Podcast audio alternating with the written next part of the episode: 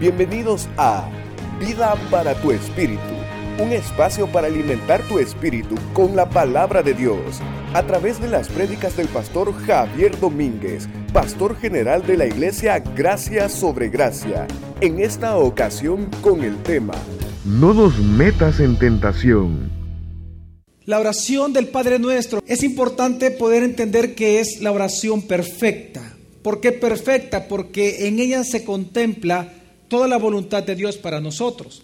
Es decir, la voluntad de Dios que Él quiere realizar para su propia gloria, pero aquella de la cual Él quiere que nosotros participemos. La oración del Padre Nuestro, más que un cliché, porque no lo es en ningún momento, por todo lo contrario, lo que Jesús nos enseñó para vencer la vana palabrería de los seres humanos o las vanas repeticiones es precisamente la oración del Padre Nuestro. Cuando uno comienza a orarla, por sobre todo con esa conciencia de lo que significa el Padre Nuestro, nosotros entendemos que la voluntad de Dios está ahí.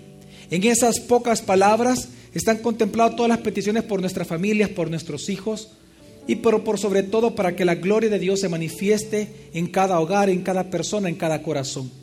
Así que por eso es la oración perfecta. Y Jesús por ser esa oración perfecta, Él nos dijo que cuando oráramos, oráramos así, es decir, aparte que es una oración, la oración perfecta, no es una oración más, no es una oración modelo, es la oración perfecta. Además de eso, pues es un mandato del Señor. Cada vez que nosotros oramos, debemos de orar. Eso no es vana palabrería, es palabra de Dios. Pues lo que vamos a ver comprueba mucho más lo importante que es esta oración.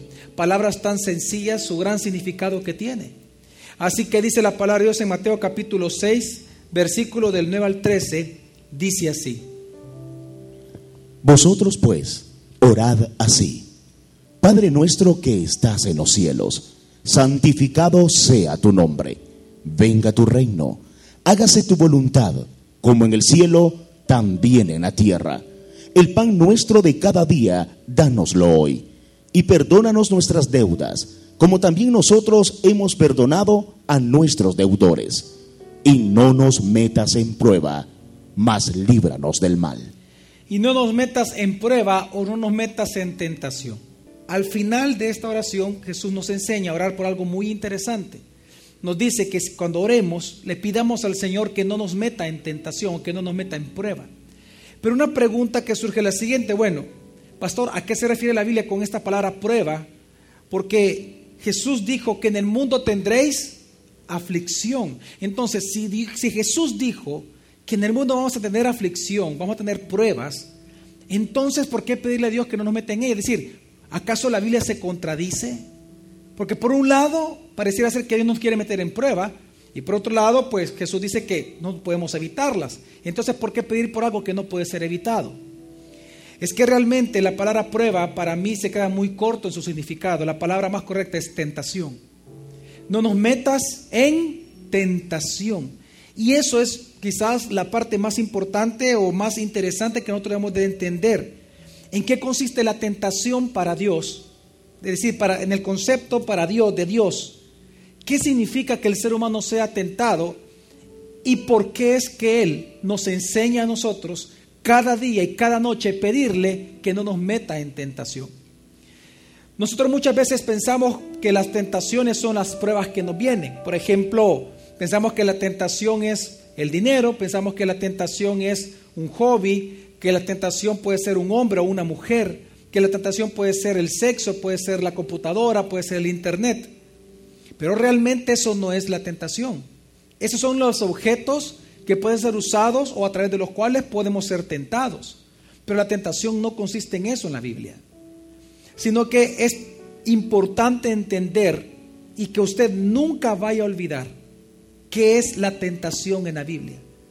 Porque si queremos entender por qué tenemos que pedirle a Dios que no nos meta en tentación, qué significa esa frase, meter en tentación, lo primero que tenemos que entender en qué consiste la tentación. Y para entenderla vamos a leer Lucas capítulo 22, del versículo 31 al 32, dice así. Simón, Simón, he aquí Satanás os reclamó para zarandearos como a trigo, pero yo rogué por ti que no desfallezca tu fe, y tú, cuando hayas vuelto, fortalece a tus hermanos. Jesús le dice, mira, Satanás te ha pedido para zarandearte, pero yo le he pedido algo a mi Padre. Y fíjese bien, ¿qué es lo que Jesús le pidió cuando Pedro fuera a enfrentar esta prueba? Cuando él iba a enfrentar esta prueba, ¿acaso Jesús le pidió a su Padre que Pedro no sufriera? ¿Acaso Jesús le pidió a su Padre que la prueba fuera corta? ¿Acaso Jesús le pidió a su Padre de que... Eh, de que la prueba no fuera, eh, qué yo, con su propia familia, que no fuera a morir. No, no le pidió nada de eso. ¿Qué fue lo que Jesús le pidió a su padre? ¿Qué fue lo que Jesús pidió a su padre, mi familia? Que no desfallezca qué? Su fe. ¿Por qué? Quiero que comprenda algo. La tentación en el ser humano consiste en eso, en que nuestra fe desfallezca.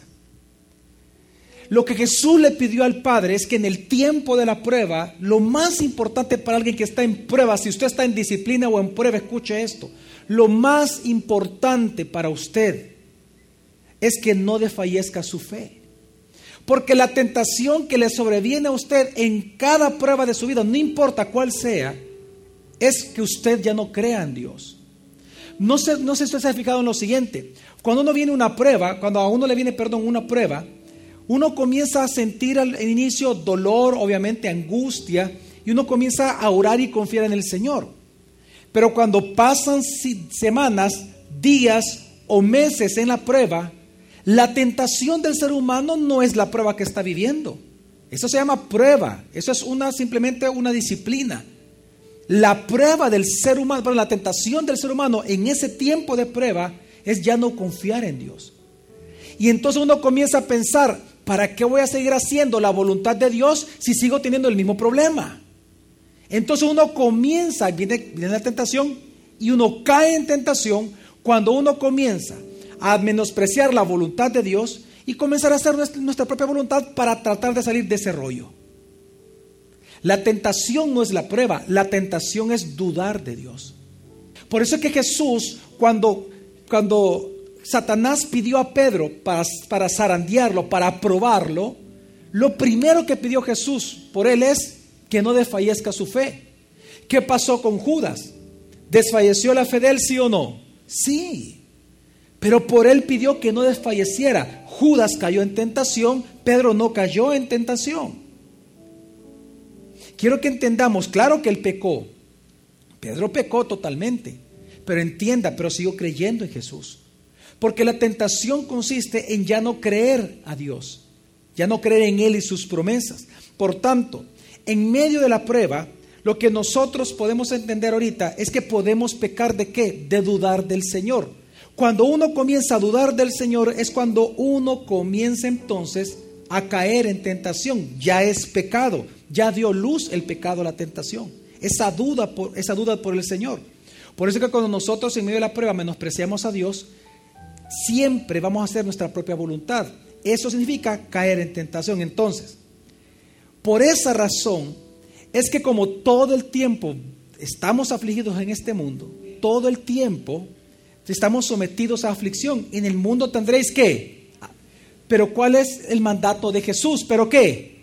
Confía. ¿Acaso no es lo mismo por lo cual él rogó por, por Pedro? Que no desfallezca tu fe. En otras palabras, que siempre confíes en mí.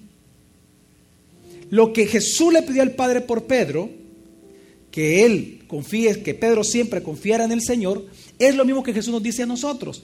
En el mundo tendréis aflicción, en el mundo tendréis pruebas, pero ¿qué? Confiad, que no desfallezca tu fe. La tentación en el ser humano consiste en eso. Lo que pasa es que nosotros, por no leer la Biblia, hemos llegado a entender que tentación es igual a prueba. No, la tentación en la Biblia es dudar de Dios. No importa la prueba, puede ser un hombre, una mujer, puede ser lo que, lo que sea, pero es dudar de Dios. Entonces, ¿qué significa esta porción de la palabra cuando dice no nos metas en tentación? Es que si nosotros entendemos que la tentación consiste en dudar de Dios y ya no confiar en Él, entonces pedirle a Dios que no nos meta en tentación, que no nos meta en tentación es una petición de las más importantes en la Biblia. Es cuando usted le pide al Señor, Señor, no me sueltes. No importa, no importa el precio, pero no me sueltes. De la oración del Padre nuestro, lo que es santificado sea tu nombre y no nos metas en tentación. De mi forma de ver, en mi forma personal, son los versículos que más me impactan. Porque precisamente pedirle a Dios, no nos metas en tentación o en prueba, significa, Señor, no permitas que no importa la clase de aflicción que yo tenga, no permitas que yo dude de ti. No permitas que yo me aleje de ti. No me dejes de sostener con tu mano. No permitas que me desvíe. Pedirle a Dios que no nos meta en tentación es pedirle que Él tenga tanta misericordia de nosotros que nunca nos suelte. Pedirle a Dios, no nos metas en tentación, es lo que el salmista le pidió al rey David en el Salmo 141, versículo 4, cuando dice, no permitas que mi corazón se incline a cosa mala para hacer obras perversas con hombres malhechores, no seré comensal en sus banquetes. Yo no sé si usted ha logrado entender lo profundo de esta pequeña oración. Pedirle a Dios que no lo meta en tentación a usted o a sus hijos o a su esposo o a su esposa es pedirle que su corazón no se vuelva perverso. Es pedirle que Dios jamás lo suelte. Es pedirle al Señor que tenga tal misericordia de nosotros que nuestro pie no resbale y que siempre seamos sostenidos por su mano. No permitas, oh Señor, que mi corazón se incline a cosa mala para hacer obras perversas con hombres malhechores. ¿Entendemos mi familia? El mismo salmista dice en el capítulo 17, versículo del 8 al 13, dice así. Guárdame como a la niña de tus ojos, escóndeme a la sombra de tus alas, de delante de los malvados que me oprimen, de los enemigos mortales que me rodean protegidos están en su grosura, con su boca hablan con soberbia. En nuestros pasos nos han cercado ahora, tienen puestos sus ojos en nosotros para echarnos por tierra, como león ávido por hacer presa, como leoncillo agazapado en su cueva. Levántate, oh Señor, hazle frente, haz que sea derribado. Con tu espada libra mi alma del inicuo. Quiero que vea una cosa. El salmista no solamente pide al final para salir de la prueba, su petición no es que termine la prueba. ¿Cuál es la petición del salmista? Que él no desfallezca, que la fe de él no desfallezca, que él siga creyendo en él. Guárdame, dice, guárdame como a la niña de tus ojos, escóndeme a la sombra de tus alas. No le está pidiendo, Señor, que acabe la prueba, ya no aguanto el dolor. Hay salmos que sí hablan de eso, pero que estamos entendiendo que pedirle al Señor que no nos meta en tentación es pedirle que no nos suelte de tal manera que vivamos separados de Él. Y cuán importante y cuán necesario es hoy en día y urgente pedirle al Señor para sus hijos y para su familia y para usted mismo, no nos metas en, en tentación, oh Señor. No nos metas en tentación. No permitas que mis hijos, que mi esposo, que mi familia, que mi matrimonio se aleje de ti. No queremos vivir apartado de ti. Si hay una petición muy importante, todos los días usted y yo necesitamos hacer es, no nos meta, Señor, en tentación.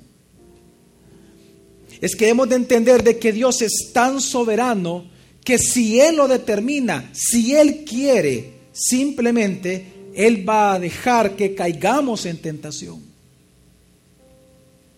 Entienda que no es por sus méritos o por mis méritos. No es porque seamos hijos obedientes el que Dios tiene misericordia de nosotros, porque entonces ya no sería ni misericordia ni gracia, sino que sería simplemente un pago por lo que nosotros le hacemos a Él. Todos los que estamos aquí merecemos la muerte. Amén. Todos mereciéramos no estar acá. Muchos en el manicomio, otros en la calle, otros ya muertos. Otros posiblemente en la cárcel. Otros tal vez en otros países huyendo. Pero si estamos acá es por la pura misericordia de Dios. ¿Por qué? Porque Él no ha querido meternos en tentación. Es que dice, debo entender que Dios tiene toda la autoridad por cuanto Él es soberano de meternos en tentación si Él quiere. Dice Éxodo capítulo 10, versículo 20, de la manera siguiente. Pero el Señor endureció el corazón de Faraón y no dejó partir a los hijos de Israel. Pero el Señor, ¿qué hizo? ¿Qué hizo el Señor? ¿Quién endureció el corazón de Faraón? Dios. Pedirle a Dios que no lo meta en tentación es pedirle que no lo endurezca su corazón. Es pedirle que no endurezca el corazón de su esposo, que no endurezca el corazón de sus hijos. Es pedirle que tenga tanta misericordia de nosotros que no vivamos apartados de Él. No nos metas en tentación, oh Señor. Primer libro de Samuel 16 del 14 al 15.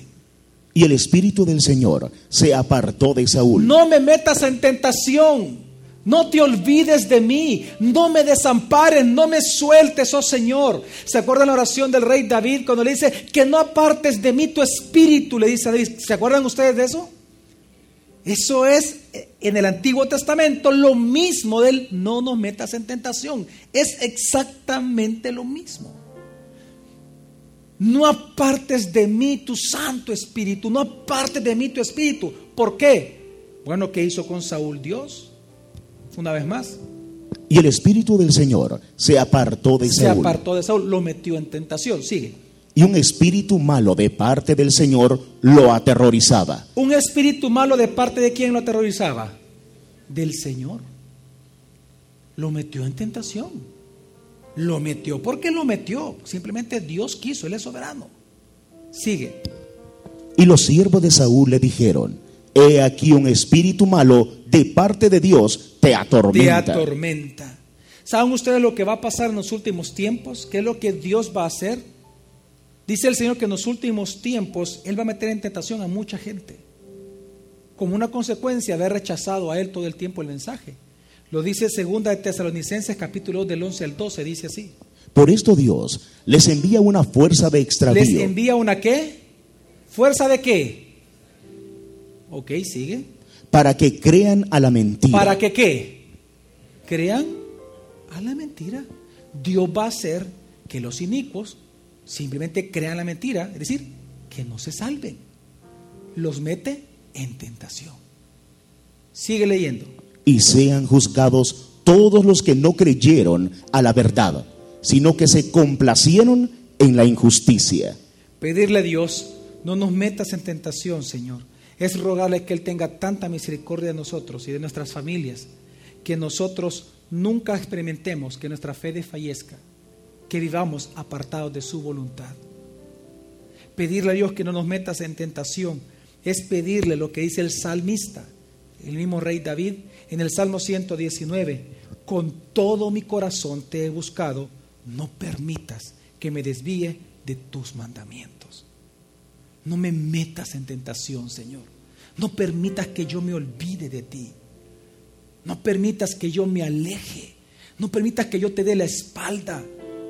Si se da cuenta, no nos metas en tentación, aunque es un beneficio para nosotros, pero es pedirle que Él sea glorificado en nuestra vida, que nosotros siempre lo veamos a Él y que no es que lo dejemos de ver, no, le pedimos lo contrario. Ahora, qué importante es entender algo, porque mucha gente no logra ver cómo es que se une el que Dios no tienta a nadie, pero nos puede meter en tentación, es que son dos cosas muy distintas. Dios como Dios soberano, Él inclina el corazón de los seres humanos a donde Él quiere. Amén. Pero Él no es el objeto de tentación. Es decir, Dios a usted no lo va a tentar. Él no es el objeto de tentación. Él no tienta a nadie ni puede ser tentado por nadie. Pero como Dios soberano, Él puede inclinar su corazón a ser tentado. Claro que sí. Dice la palabra del Señor en Santiago 1 del 13 al 15. Nadie que es tentado diga, soy tentado por Dios, porque Dios no puede ser tentado por el mal, ni Él tienta a Y nadie, entonces, pastor, sigue leyendo. sino que cada uno es tentado cuando es atraído por la propia Es decir, concupiscencia. querer hacer nuestra voluntad. La concupiscencia es el deseo de la carne. Entonces, cada uno es tentado a hacer lo que uno desea. ¿Cuándo uno va a desear eso? Cuando ya no- ya- uno ya no cree en Dios. Cada uno es tentado en su propia concupiscencia. Dios no es el objeto de tentación, la concupiscencia. Sigue leyendo, por favor. Entonces, La concupiscencia, después que ha concebido, engendra el pecado. Y el pecado, ya desarrollado, da a luz la muerte. Después de que la concupiscencia concibe, es decir, cuando ya una vez sintiendo el deseo, aquella persona que quiera fornicar o adulterar lo hace porque quiere, ya peca. La tentación todavía no es pecado, pero llevar a cabo ese deseo es pecado. En otras palabras, llevar a cabo nuestra voluntad es pecado. No nos metas en tentación, es pedirle que vivamos juntamente siempre para su voluntad con Él. Es que mire, pedirle al Señor que no nos meta en tentación es porque Él tiene toda la potestad para meternos en tentación sin Él mismo ser el objeto que tienta. Porque Él no tienta a nadie. ¿Sabe dónde se ve perfectamente esto? En Jesús. Hay mucha gente que pasa por alto este versículo de la Biblia. Dice Mateo 4, versículo 1. Ponga atención que es lo que dice. Entonces Jesús fue impulsado por el Espíritu a subir al desierto para ser tentado por el diablo. ¿A qué fue Jesús al desierto? A ser tentado. ¿Quién lo impulsó a ser tentado? El Espíritu Santo. Dios lo puede meter a usted en tentación, sin que Él caiga en pecado, sin que Él sea el objeto de tentación. El Espíritu Santo llevó a Jesús con el único y exclusivo meta de que fuera tentado. Punto. Lo metió en tentación. Pedirle a Dios que no lo meta en tentación es pedirle no experimentar lo que Jesús experimentó. Es pedirle al Señor que no lo suelte. Es pedirle al Señor que no lo deje caer. Es pedirle al Señor que usted no se extravíe, que usted no se olvide de Él, que no importa el calor del horno que el cual usted está pasando, no importa el calor del desierto en el cual usted se encuentra ahorita, pero usted sigue creyendo en su Dios. Amén, mi familia. No nos dejes caer en tentación, no nos metas en tentación. Pedirle a Dios entonces es eso, que no nos apartamos de Él. Quiero que entienda que si usted ha caído, no es porque usted sea obediente, es porque la mano de Dios no lo ha metido usted todavía en tentación. Es lo que trata de decir el salmista también. Vamos a leerlo en el Salmo 37, 23 al 24. Por el Señor son afirmados los pasos del hombre aquel en cuyo camino Él se complace. Aunque caiga, no quedará postrado, porque el Señor sostiene su mano. Porque el Señor qué? No nos dejes caer en tentación. No me metas en tentación. No sueltes mi mano nunca, Señor. Si tú quieres meterme a lo profundo de la prueba, méteme. Está bien, Señor. Si me quieres quebrantar, quebrántame, pero no me sueltes. Si tú quieres que yo pase por el fuego, está bien, Señor, que sea tu soberanía, pero no sueltes mi mano. Si tú quieres que pase por el foso leones, Señor, lo acepto, pero no sueltes mi mano. No nos metas en tentación. No es que no nos metas en pruebas, es que no nos suelte, como también dice Isaías 41, versículo 13. Porque yo, el Señor tu Dios, soy el que sostengo tu diestra y te digo, no temas, yo mismo te ayudo. Esto mismo se lo dice al pueblo de Israel. Yo mismo te sostengo, yo mismo te ayudo. Pídale al Señor que su orgullo no se enseñorezca de usted que por el contrario, Cristo Jesús sea el Señor de su vida en medio de esa prueba. Tal como lo dice la palabra en el Salmo 19, versículos 12 al 13, cuando dice, ¿quién discernirá sus propios errores? Declárame inocente de los que me son ocultos. Aparta también a tu siervo de las soberbias, que no se enseñoreen de mí. Entonces seré íntegro y quedaré absuelto de gran transgresión. ¿Quién discernirá sus propios errores? Y aquí viene, no nos metas en tentación. Declárame inocente de los que me son ocultos, Señor. Aparta también a tu siervo de las soberbias, que no se enseñoreen de quién? De mí. No nos metas en tentación. Mi familia, yo no sé por qué cosa usted le pide al Señor pero urgentemente usted necesita todos los días pedirle que Él no lo meta en tentación. El que merece toda gloria y toda honra es Jesús. Somos nosotros los que tenemos que pedirle a Él que Él no nos vaya a soltar en nuestras propias soberbias, que no nos meta en tentación, que no dejemos de confiar en Él cuando estemos en prueba. Es que esto es lo que dice, por ejemplo, el libro de Daniel y hay un pasaje que yo creo que todos conocemos. Yo lo leo, dice Daniel capítulo 3, del versículo 14 al 18. Nabucodonosor tomó la palabra y les dijo, Sadrach, Mesach, Abednego, ¿es verdad que vosotros no renderéis cultos a mis dioses, ni habéis adorado la estatua de oro que yo hice levantar?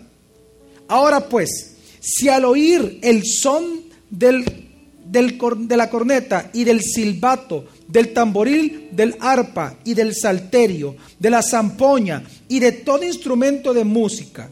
Estáis dispuestos a postraros en adoración ante la estatua que he hecho, os irá bien. Pero si no la adoráis, en la misma hora seréis echados en medio del horno de fuego abrasador. ¿Y qué Dios os podrá librar de mis manos? ¿Acaso no son las mismas palabras que nosotros muchas veces sentimos cuando estamos en prueba? ¿Dónde está Dios en este momento? ¿Dónde? ¿Qué Dios? ¿Y qué Dios os podrá librar de mis manos? A la que respondieron. Entonces Sadrach, Mesach y Abednego respondieron al rey Nabucodonosor diciendo: no tenemos por qué responderte sobre este asunto. He aquí, nuestro Dios, a quien servimos, existe. Él tiene poder, oh rey, para librarnos del horno de fuego abrasador y librarnos de tus manos. Y aunque no lo haga, oh rey, entiende que tampoco daremos culto a tus dioses y nos prostraremos ante la estatua que hiciste levantar. Mi familia en este precioso pasaje de la Biblia que todos conocemos muy bien. El horno de fuego y la situación que, se encontraba en ese momento, esa era la prueba de ellos. Pero ¿cuál era la tentación? ¿Cuál era lo que Satanás quería tentarlos a ellos? Que ellos qué? Dudaran de quién? De Dios. Si ellos hubieran dudado, hubieran pecado. Y le aseguro que por lo menos uno de ellos se hubiera postrado ante la estatua. Pero ellos no cayeron en tentación. Dios no los metió en tentación. Ellos no dudaron de Dios. ¿Cómo lo sabemos? Dijeron tres cosas muy importantes. Porque cuando Nabucodonosor les dice, ¿y qué Dios los puede librar de mi mano? Ellos dijeron en primer lugar, Dios existe. Amén. Segundo lugar, Él tiene poder. Él tiene poder para sanarme, Él tiene poder para restaurar mi matrimonio, Él tiene poder para sacarme de las deudas, Él tiene poder para sanarme, Él tiene poder para restaurar mi vida, Él tiene poder. Y tercero, pero aunque no me quiera sanar, aunque mi matrimonio no se restaure, aunque yo me muera, aunque, aunque yo, todas mis empresas jamás las vuelva a recuperar, yo no voy a postrar ante los dioses, sino solamente delante de ti, oh Señor. No nos metas en tentación. No nos metas en tentación. Yo ruego al Señor que cuando usted esté en duras pruebas, usted podamos, como dice el libro de Job, usted y yo podamos decirle al Señor, Job 13:15 dice, aunque tú me mates, aunque Él me mate, en Él esperaré. ¿Cuántas veces nosotros caemos en el error de, de querer valorar el amor de Dios por las cosas que vivimos, ¿no? El poder decir esto, que es similar a lo que dijo Sadrach, Mesach y Abednego, el decir esto solo es propio de alguien que confía en Dios. En Él siga esperando, mi familia. En Él siga esperando. No caiga en la tentación de dudar de su Dios. Hoy en día, ¿cómo se llenan las iglesias cuando vienen pseudo evangelistas a prometerle toda clase de milagros a usted? ¿Cuánta gente sale decepcionado de esos lugares? Porque nos venden a un Dios mercader, vendedor de milagros. Cuando la Biblia nos enseña que la verdadera confianza no está en que Dios haga un milagro o no, La confianza está depositada en Él. Aunque tú, Señor, no me saques de este hoyo. Es más, si tú quieres meterme en este hoyo y que yo esté en este hoyo por siempre, aunque eso sea así, yo seguiré esperando en ti, Señor. De aquí nadie me mueve. Nadie va a dejar que yo viva tu palabra. Yo permaneceré firme para gloria de tu nombre. El próximo jueves te esperamos para continuar aprendiendo de la palabra de Dios, Vida para tu Espíritu, con el pastor Javier Domínguez. Es una producción de Iglesia Gracia sobre Gracia. Puedes encontrar más recursos como este en nuestra página web, graciasobregracia.org. También puedes visitarnos en Hotel Holiday Inn los domingos a las 8 y 11 a.m. Iglesia Gracia sobre Gracia, tu iglesia, tu casa, tu familia familia.